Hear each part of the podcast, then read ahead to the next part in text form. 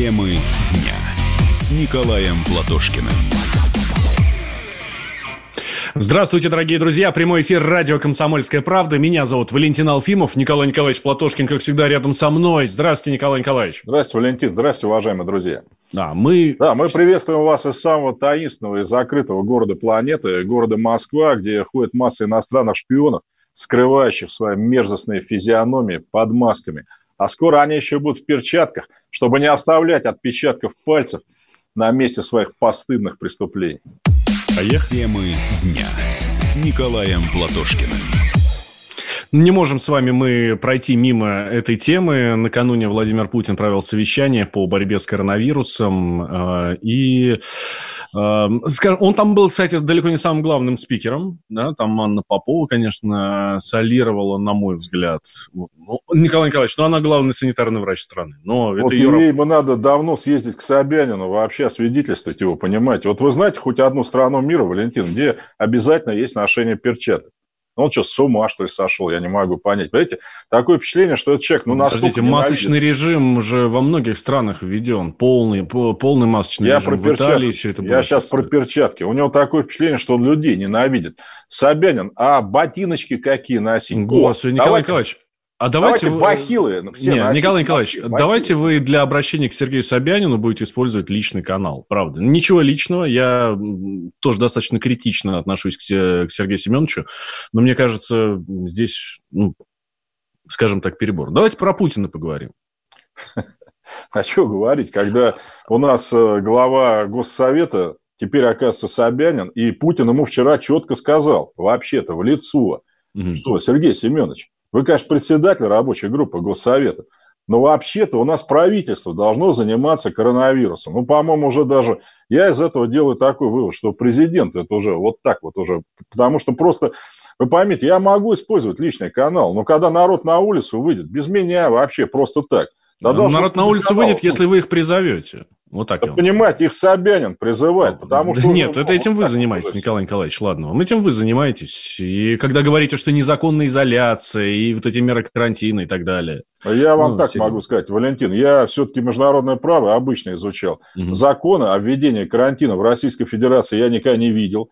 Пожалуйста, есть чрезвычайное положение, есть по закону. Оно, кстати, вводится в том числе во времена эпидемии. Почему его никто не ввел?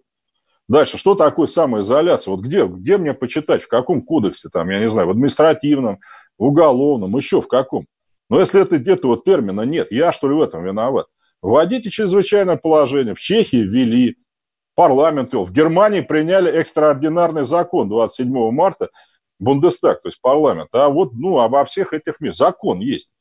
У нас солируют какие-то люди вообще, которых никто на это просто не уполномочил. У нас у глав субъектов федерации, все равно каких, как их звать, у них нет таких полномочий, поймите. Они только есть у президента у нас. По Конституции статья 27 и по закону о чрезвычайном положении 93 -го года, о временном ограничении там, передвижения. Но их же никто не использует. Я-то здесь при чем? А вот э, насчет глав субъектов федерации. Давайте сейчас услышим, что Путин вчера сказал как раз на этом самом совещании, а, как раз про глав субъектов федерации.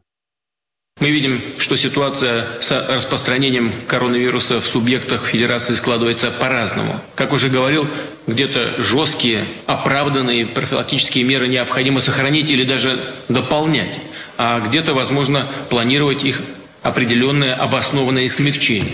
Но только с опорой на мнение ученых, специалистов и с учетом всех факторов и возможных рисков. Вновь подчеркну, нельзя забегать вперед. Любая неосторожность или поспешность могут обернуться срывом, откатом назад. Цена малейшей ошибки – это безопасность, жизнь, здоровье наших людей. Ну, да, вот вы э, слышали, где-то э, оправданы жесткие профилактические меры, э, их нужно сохранить, а где-то на, и, и даже дополнять, говорит президент. А где-то говорит, что, ну, можно и ослабить, потому что во всех регионах совершенно по-разному все это дело развивается. В Москве, ну, мы знаем, ситуация самая, самая серьезная. Президент вот. говорит, что как бы можно и дополнять меры.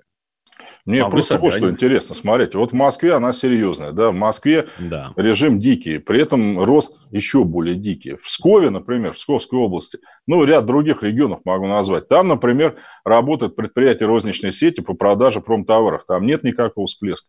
Потом мне еще непонятно. Вот да потому разрешаете... что там зараженных-то нет.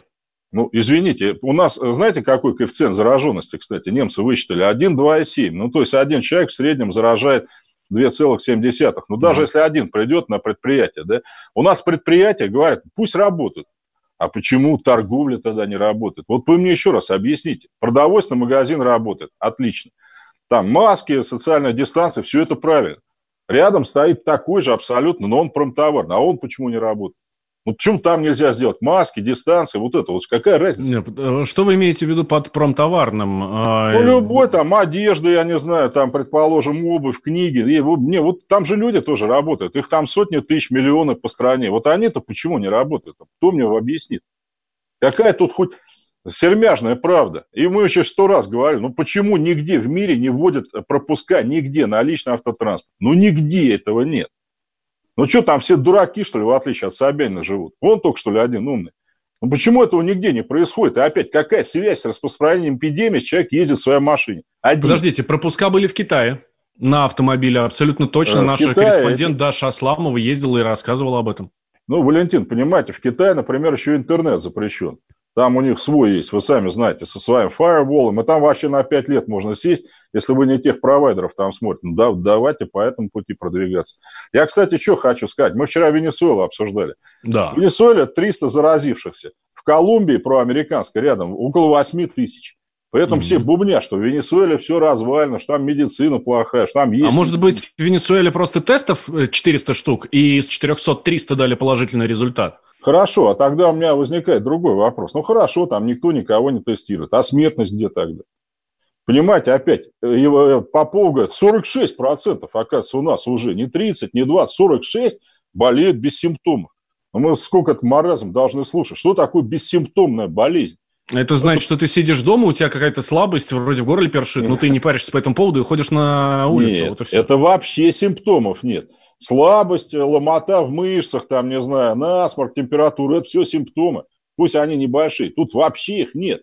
Что такое болезнь, которую человек не чувствует? Ну, что за маразм какой-то? Не, подождите, Николай Николаевич, ну вы так и рассуждаете, как будто вы 8 лет учились на медика и не можете Нет, ну хорошо, это. но пусть ну, она объяснит. Вот бессимптомная болезнь – это все равно, что безалкогольная водка. Вот понимаете, я такого еще ни разу нигде не слышал. Болит, я бы сравнил с безалкогольным пивом, а оно существует. Вот смотрите, Валентин, ну вы же просто так по больницам не шляетесь от нечего делать, правильно? У Нет. вас какие-то симптомы появляются, правда? Да. Обычные да. для всех там температур. Ну, получается, у половины заболевших симптомов нет. Нет, а вы знаете, Николай Николаевич, я вот, например, в прошлом году переболел пневмонией. Э, слава богу, не вот этой вот э, ковидовской, да, я в прошлом году переболел пневмонией, и первые, э, первые там 2-3 недели у меня не было симптомов.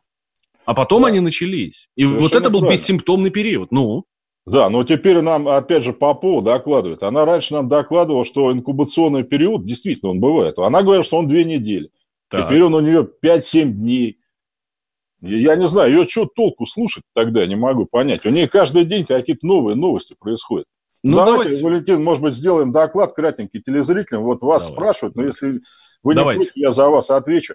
Полина Виардо, ждем с нетерпением очередных подробностей от Алфимова по поводу эпичной победы Захарова в несостоявшихся дебатах, ну, имеется в виду с Навальным.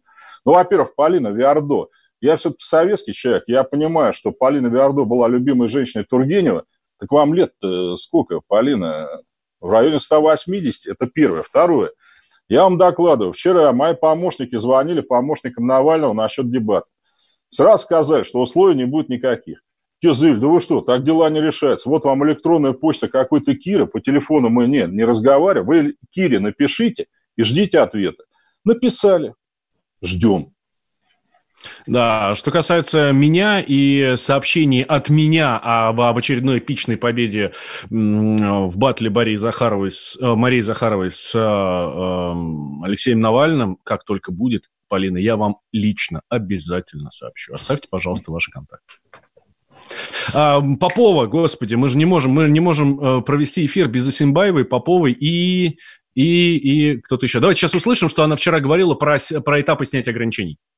Предлагаем три этапа. Так, на первом этапе будут возможны занятия физкультурой и спортом на открытых пространствах, прогулки с детьми, работа объектов сферы торговли и услуг ограниченной площади и с соблюдением социальной дистанции. На втором этапе прогулки по ули на улице с членами семьи, открытие объектов сферы торговли и услуг большей площади, но с ограничением одновременно обслуживаемых посетителей. И предусмотрено начало работы образовательных организаций. На третьем этапе мы предполагаем, что начнут начнут работу места отдыха населения, то есть парки, скверы, при соблюдении условий социального дистанцирования. Предприятия сферы торговли и услуг без ограничений площади и числа одновременно обслуживаемых посетителей. Все образовательные учреждения, гостиницы и предприятия общественного питания. В соответствии с предлагаемыми рекомендациями решение о поэтапном снятии ограничений будет принимать глава региона и в случае осложнения эпидситуации ограничительные мероприятия могут быть возобновлены.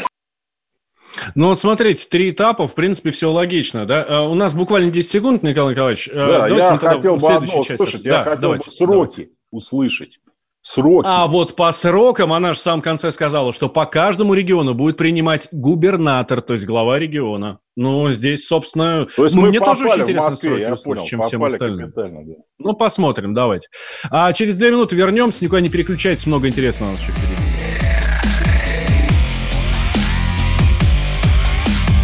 Темы дня с Николаем Платошкиным.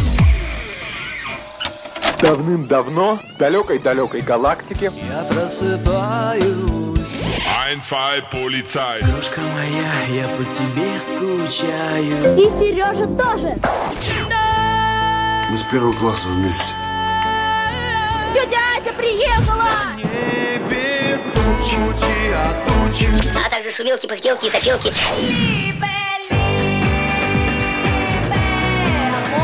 Это не ностальгия, у нас просто память хорошая. Мы услышали одну фразу или песню, почувствовали вкус, который мы называем вкусом детства, уловили запах и тут же мысленно перенеслись на несколько лет назад.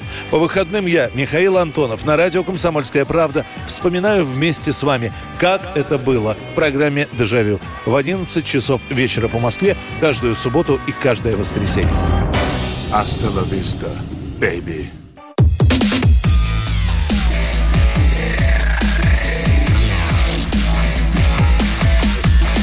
Темы дня с Николаем Платошкиным. Возвращаемся прямой эфир. Радио «Комсомольская правда». Я Валентин Алфимов. Рядом со мной Николай Платошкин. Коронавирус первой части у нас был, и бог с ним. Все прошел. Мы излечились от него. Ну, по крайней мере, в нашей программе. Дальше продолжаем. А, смотрите, Антон Силуанов тут объяснил отказ от раздачи денег россиянам в условиях а, кризиса. Говорит, могло бы правительство России раздавать деньги с вертолета, да, это термин, который мы регулярно используем в нашей программе, даже чаще, чем Никита Кричевский слово волатильность. Вот. Он говорит, но если бы мы печатали резервные валюты, ну вот. А, я, честно говоря, не очень понимаю, что это означает. Ну, резервная валюта у нас там доллар, евро, да, и, по-моему, там немножко в золоте и в юанях. Вот. Если мы доллары и евро печатали, ну да, наверное, было бы хорошо. Тогда ну, и да. можно было печатать, сразу раздавать. Сейчас, Николай Николаевич, я закончу мысль, да, про э, Силонова, что он говорит, и, и мы продолжим с вами, да.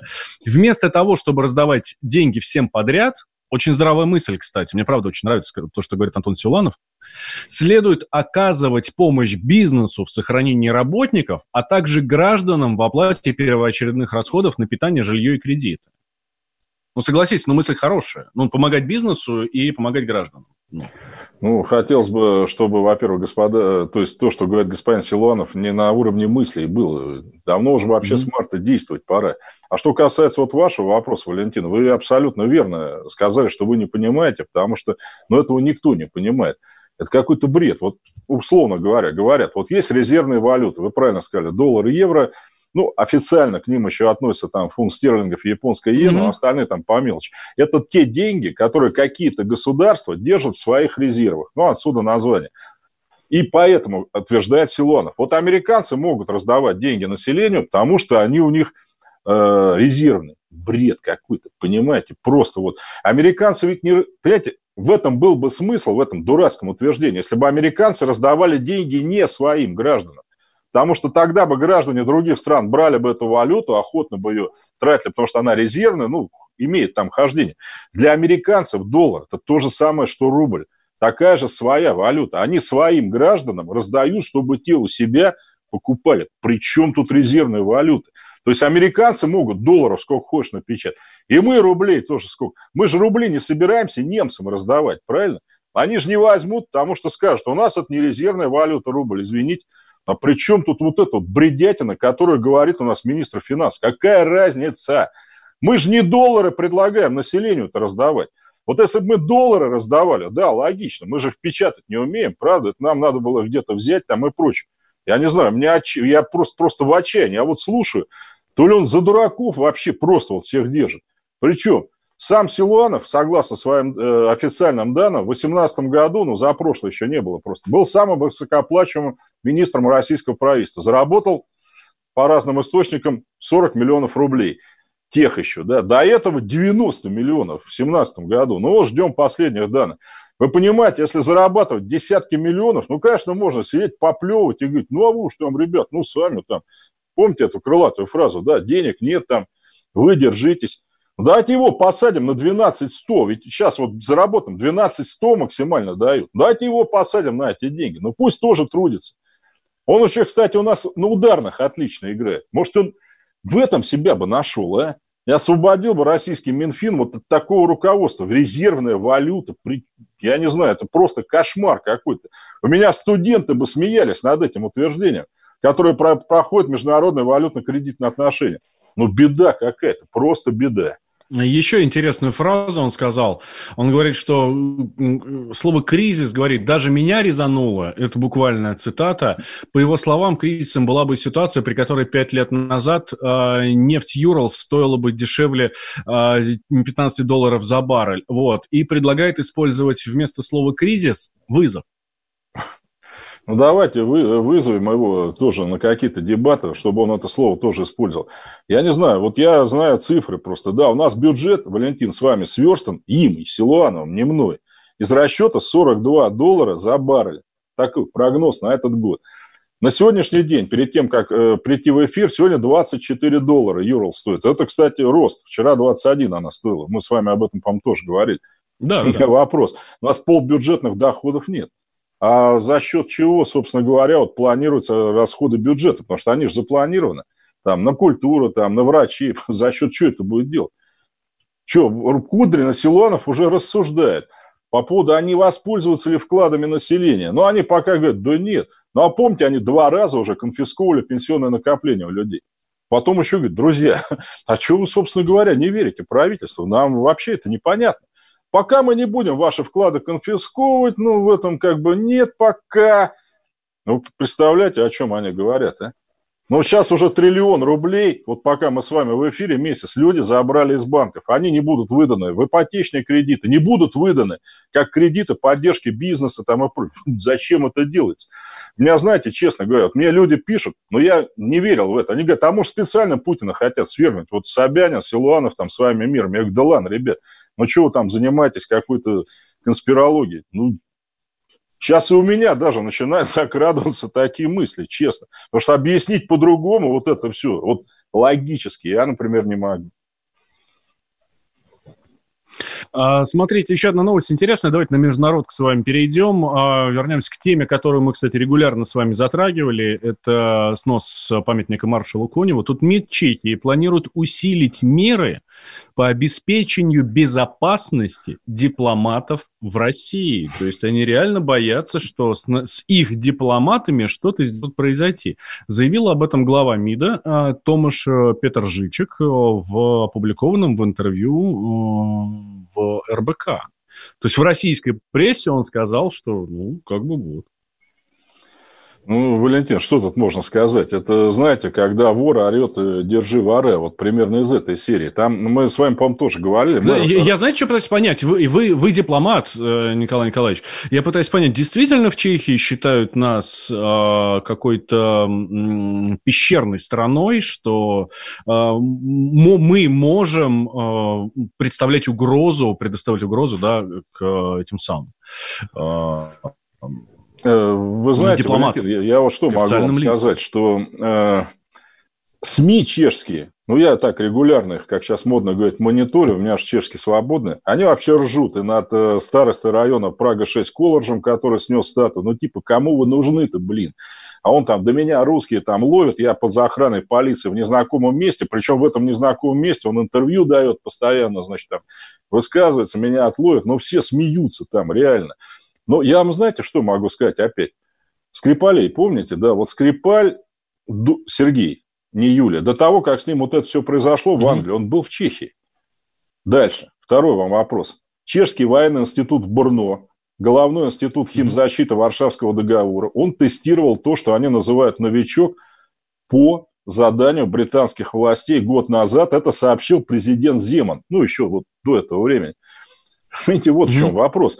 Вот э, чешские спецслужбы как бы чуть не натворили вот по заказке своих э, британских коллег, ну, с этим вот товарищем, и потом бы как бы опять там не появился новый Скрипаль, понимаете? Вот Россия там э, расправилась там с бедным этим колледжем. Я вот этого боюсь. Я вам честно могу сказать, не скажу почему, но скажу, что чешская разведка в НАТО курируется британцами. Но у них вот разведки бывших соцстран, они курируются такими, знаете, маститами, что ли. Поляки тоже. Там, скажем, кое-какие разведки курируют американцы, Болгария, там, э, Румыния, предположим, и так далее. Вот здесь нам надо с вами об этом говорить, чтобы, не дай бог, очередную провокацию, которую они там натворят, чтобы они на нас опять не свалили. Предупрежден, значит вооружен. Ну, а как, ну, здесь, ну, сами понимаете, Валентин, по-моему, даже говорить о том, что здесь кто-то там собирается что-то с чешскими дипломатами делать. Ну, да, просто... я, я поэтому и спрашиваю, понимаете, если бы у нас были угрозы какие-то, кто-нибудь хоть, я не знаю, там, э, да хоть яйцо, в конце концов, кинул в чешское посольство, тогда бы я понял еще э, смысл вот в этих заявлениях. Ну, а так-то, елки-палки, ты же глава МИДа, ты глава Министерства иностранных дел, что ты чушь несешь, тем более в, э, в, при, ну, в издании того государства, про которое ты говоришь. Кстати, ну, ладно бы у себя там сказал, ну, это там другая история. Президент Земан, чешский, недавно еще раз высказался по поводу снос, заявил, что это несусветная глупость людей, которые просто хотят привлечь себе внимание. Я, по-моему, говорил, они, знаете, нам Валентин купить предложили за 39 миллионов рублей эту статую, ну, за 13 миллионов их крон, и деньги они хотят потратить на возмещение жертвам коммунизма. Я вам просто как историк могу сказать, что после Пражской весны, которую зверски подавили там советские танки, т -т -т -т -т, ни одного человека в тюрьму не посадили даже. Я уж не говорю о том, что ну, что с ним там более тяжелое бы случилось.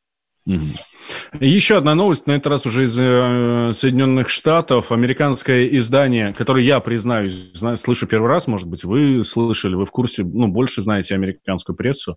Я Мы, агент а... Америки, я должен знать. Валерий. Да, всех. Все, все абсолютно сайты должны знать в Соединенных Штатах. We are the mighty называется, да, спрогнозировал, к чему бы привел взрыв термоядерной бомбы в 10 тысяч мегатонн над Москвой. Провели моделирование, выложили у себя, соответственно, на сайте. Вот. Ну и, в общем, довольны по этому поводу. Как к этому относиться? Ну, просто как развлекуха каких-то идиотов или что? Вы знаете, я вам так могу сказать. Конечно, вот те, кто нас с вами слушает, там, из либерального лагеря, они скажут, ну, хватит там, ну, чего там гоните байду там на бедных американцев. Э, я могу так сказать, у них план ядерной войны против нашей страны, он обновляется каждый год.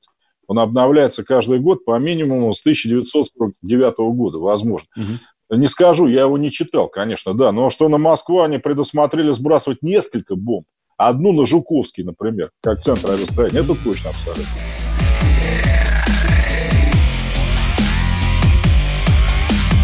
Темы дня с Николаем Платошкиным.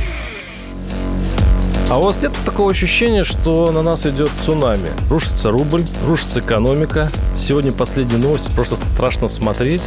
Я не исключаю самые дикие варианты. Ну, например... Наша гениальная, в кавычках, Госдума наплевала на указания президента. Проснулись от того, что вломились в дверь, забрали оружие. Начали проклинать заново мужчин. Там уголовных дел море, газеты все трещали. Но он же в Госдуме. Что вы удивляетесь? Вылилось это всеобщий хайп. Человек против бюрократии. Программа Владимира Варсовина. Гражданская оборона. На радио «Комсомольская правда». Каждый вторник в 5 вечера по Москве.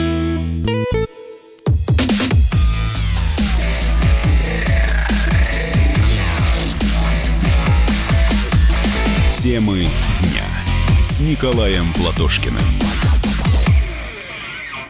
Возвращаемся в прямой эфир радио «Комсомольская правда». Я Валентин Алфимов, рядом со мной Николай Платошкин. Николай Николаевич, мы с вами все ругаемся, ругаемся, спорим тут о чем-то, о Собянине, там еще о ком-то, о карантине, о масках, о врачах. Давайте поговорим о том, в чем сходятся, ну, я думаю, что 99% а, жителей нашей страны. Ну, наверное, есть там 1-2% каких-то отбитых, которые считают, Увы. что все это ерунда. Но это, слушайте, ну, это погрешность, погрешность, серьезно. Есть день в году, есть события, которые абсолютно все оценивают исключительно с положительной стороны, и все э, сходятся в нем. Это победа наша. Я предлагаю вам, давайте сейчас так мы плавно перейдем на нашу историческую, на нашу историческую тему. Вот. А, и 7 мая 2000, 1945 года был подписан акт о безоговорочной капитуляции. Правильно, Николай? Да. И я бы хотел... Подожди, сказать... Я всегда думал, что это произошло 8 поздно вечером, и поэтому у нас 9 числа. Так это все так думают. Вот понимаете, казалось бы, да, но восьмого, там, девятого, какая разница. А вот вы заметили, да, что украинцы, ну и наши бывшие соцстраны, очень многие, они перенесли дату с девятого на восьмое. И это ведь абсолютно не потому, что это разница во времени. Ну, так казалось бы, да, там. Понимаете, это попытка лишний раз э, подорвать решающую роль Советского Союза в Великой Отечественной и во Второй мировой войне. Вот вы меня спросите, как? Немцы все время хотели капитулировать только перед западными союзниками, но против нас продолжать воевать. Мы с 1943 года договорились с американцами и англичанами о принципе нераздельной безоговорочной капитуляции. То есть капитулирует перед всеми. Вот, кстати, вы знаете наш э, прекрасный фильм «17 мгновений весны». Ну, все знают. Да, ну, к сожалению, там Штирлиц вымышленный, хотя блестяще играет э, Вячеслав Тихонов. Но сама фабула – о том, как немцы пытались за нашей спиной обергруппенфюрер СС Карл Вольф договориться с э, резидентом американской разведки Далласом в Швейцарии об односторонней капитуляции на Западе, это абсолютно правильная вещь. И мы ее тогда сорвали. Итак, Гитлер мертв 30 апреля. Он передает э, власть рейхсканцлеру Геббельсу, который вместе с женой и детьми уходит из этого мира 1 мая. Рейхсканцлером Германии и президентом одновременно становится командующий ВМС гросс-адмирал Дюнец, который сидит со своими остатками рядом с датской границей, вот на севере Германии.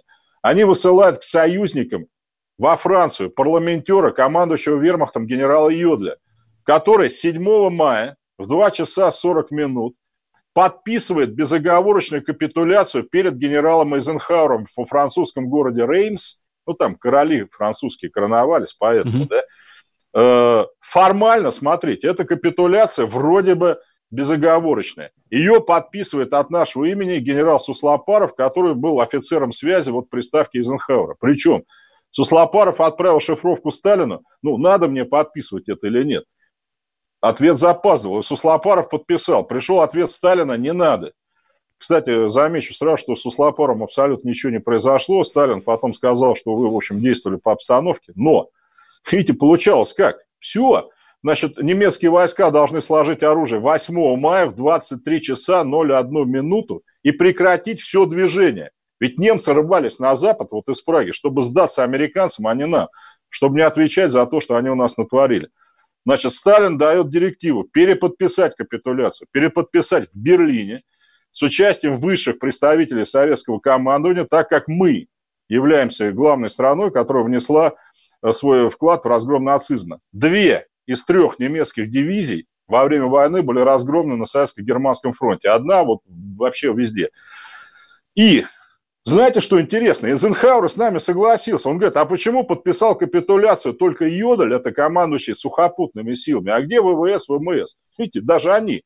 И после этого уже в Берлине, э, в бывшем офицер, бывшей офицерской столовой Берлин Карлсхорст, вот 9 мая, в самом начале 9 мая была подписана капитуляция Жуковым и э, маршалом авиации Великобритании Тедром, хочу подчеркнуть, американцы и французы подписывали как свидетели. Угу. То есть реальных подписантов двое, Жуков и англичанин.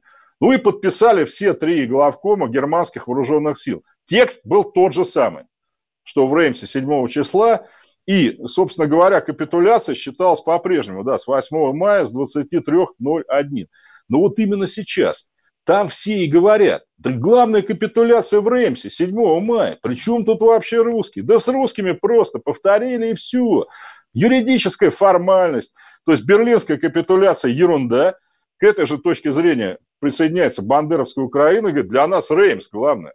То есть это получается, что англичане и американцы выиграли эту войну, понимаете? Mm-hmm. Когда вступили они в нее 6 июня 1944 года на Европейском театре. Так что, видите, казалось бы, дата, да, казалось бы, формальность. На самом деле, еще раз, одна попытка доказать, что СССР ни при чем, что Сталин такой же, как и Гитлер, что вообще выиграли светлые западные союзники. Так что вот такая история. А, интересно, а, а зачем это? Зачем сейчас вот перевирать вот эту вот историю войны? Все же понятно, ну, слушайте, это было 75 лет назад. Ну, фашизм победили. Ну, хорошо. И вот, ну, что будет э, тем же англичанам или американцам, если американцев сделают главными в победе? А видите, они же говорят что? Что наши бандеровские не братья на Украине, что между Гитлером и Сталином никакой разницы не было. Mm-hmm. Что СССР был таким же тоталитарным режимом, поэтому победа СССР это, ну, нет. Иначе придется объяснять своим людям. Если основной вклад в победу нацизма внес Советский Союз, так знаешь, Советский Союз-то, в принципе, так сказать, как бы и ничего, да, нормальная страна. Иначе мы бы все, ну они, то есть, да, жили бы вот под этой варварской нацистской диктатурой, которая многим народам, она места ведь не оставляла. Они хотели просто убрать и все вот из этой истории. Mm-hmm. Поэтому, да, вот надо понять, что мы союзники, мы все выиграли, ну а русские там вот где-то были на подхвате. Вы помните, ну, Валентин, или знаете, да, в 70-е годы у нас был Э, совместный советско-американский фильм «Неизвестная война». Это был фильм, сделанный для американцев. Там Берт Ланкастер Вы не поверите, я его смотрю сейчас периодически, его показывают на канале Победа, кабельный канал. Ну вот у меня в пакете в тарелке он есть, и периодически я его смотрю. Там совершенно шикарные кадры, очень интересно сделано. Американцы да. сделали. Э, это да. было, ну, действительно сильно, да. А почему? Потому что это был 75-й год, ну, примерно. А американцы неизвестная война. Они реально ничего не знали о том, что происходило вот на Восточном фронте. Ну, слышали что-то где-то. Сталинград, там такие вот понятия. Кто с кем воевал, какие чудовищные страдания были у нашего народа. Тогда этот фильм в Америке произвел просто фурор. Люди даже, знаете, стали по-другому относиться к нашей стране. А сейчас наоборот. Какие русские? Причем тут русские? Они может, им еще раз показать его? Я думаю, им-то надо это показывать. Но, к сожалению, знаете, Валентин, мы с вами дожили до того, что и здесь бы уже э, надо бы показывать. Ну, потому что если мы с вами в преддверии 75-летия обсуждаем инициативу Киселева с России-1 о постановке памятника генерал-майору вермахта Краснову, начальнику главного управления казачьих войск Министерства по оккупированным территориям гитлеровской Германии, какая Америка? Понимаете, я, вот я, мне уже 50 с лишним лет, но я даже не представлял, что я вот вообще могу дожить до таких времен, в преддверии 75 лет. У них же был 15-й казачий корпус у немцев. Вы представляете? Корпус. И причем немцы использовали его против югославских партизан. Вы не представляете, что они там творили. Вот вы сейчас приедете в Сербию, в Хорватию, там слово «казак», оно вообще ругательное. Они насиловали, жгли там вообще полностью, истребили а, целые участки территории. В немецкой форме там командовал Краснов. Краснов входил в КОНОР, так называемый, Комитет освобождения народов России, такой против правительства немцы создали русское под руководством Власова.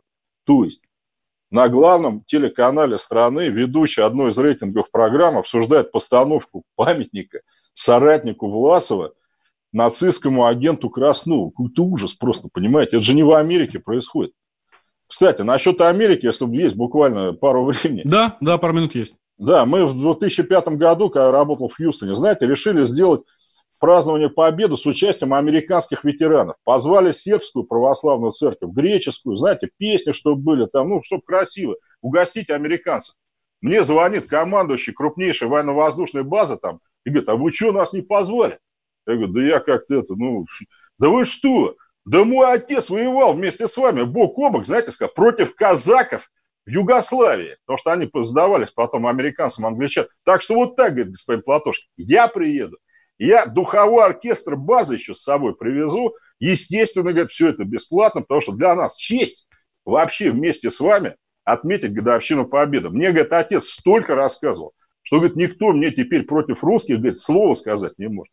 Вот так было. Но я отмечу, что многие американцы действительно к этому так э, достаточно трепетно относятся. Вот у меня есть контакты в штате Мэйн, э, в городе Портленд, и там, а там как раз собирались э, корабли для северных конвоев, и они помнят это до сих пор, там до сих пор есть музей, и они туда с гордостью водят, показывают, рассказывают, и действительно вот, этот вот эту память берегут, и до сих пор остались побратимские связи между городами, между Портлендом и Архангельском, и я знаю, что группы, ну, группы и студентов, и там взрослых, пожарные очень часто ездят, э, меняются опытом. То есть это такие действительно хорошие, теплые, дружеские отношения, которые, естественно, никакого отношения не имеют к политике. Да, к политике между государствами, к политике правителей и так далее. Ну, вот. Отлично сказано, Валентин. Тут нечего добавить. Э, американские ветераны все это чтут и помнят. Главное, чтобы у нас это не забывали. Ну и что, пожелаем всем нашим уважаемым слушателям спасибо, что были с вами. Здоровья вам, дорогие друзья. Успехов еще завтра встретимся, да, я так понимаю? Да, завтра встретимся. Я завтра предлагаю ну, всю программу посвятить, конечно, нашей победе. Э, это, это то, о чем стоит говорить. О том, о чем стоит говорить. До завтра, до завтра, Николай Николаевич.